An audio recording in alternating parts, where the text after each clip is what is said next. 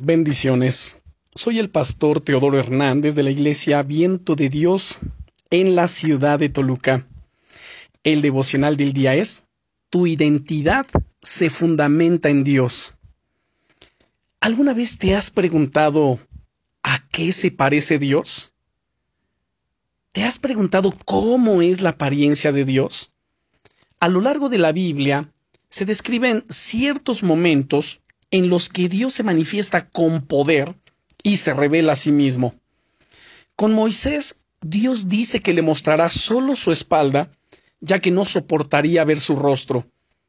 En el libro de Éxodo capítulo 24 y versículo 18 leemos, y la apariencia de la gloria del Dios eterno era como un fuego abrasador en la cumbre del monte a los ojos de los hijos de Israel.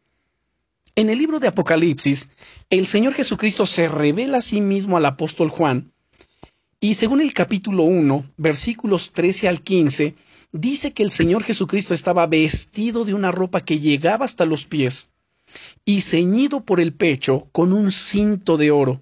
Su cabeza y sus cabellos eran blancos como blanca lana, como nieve, sus ojos como llama de fuego, y sus pies semejantes al bronce bruñido, refulgente como en un horno, y su voz como el estruendo de muchas aguas. Dios se manifiesta en la fuerza del fuego, en la pureza del oro, en la santidad de las blancas vestiduras, y en el estruendo de su voz, que hace temblar al mundo entero.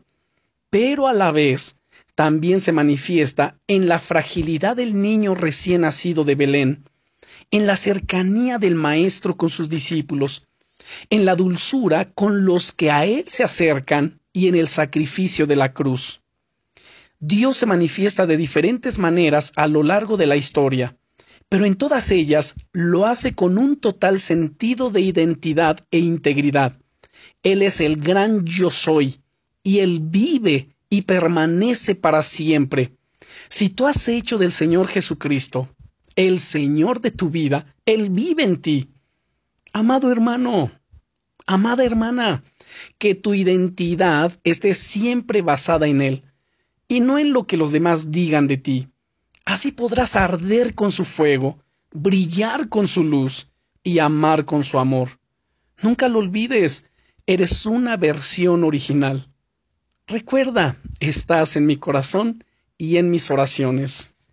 Bendiciones.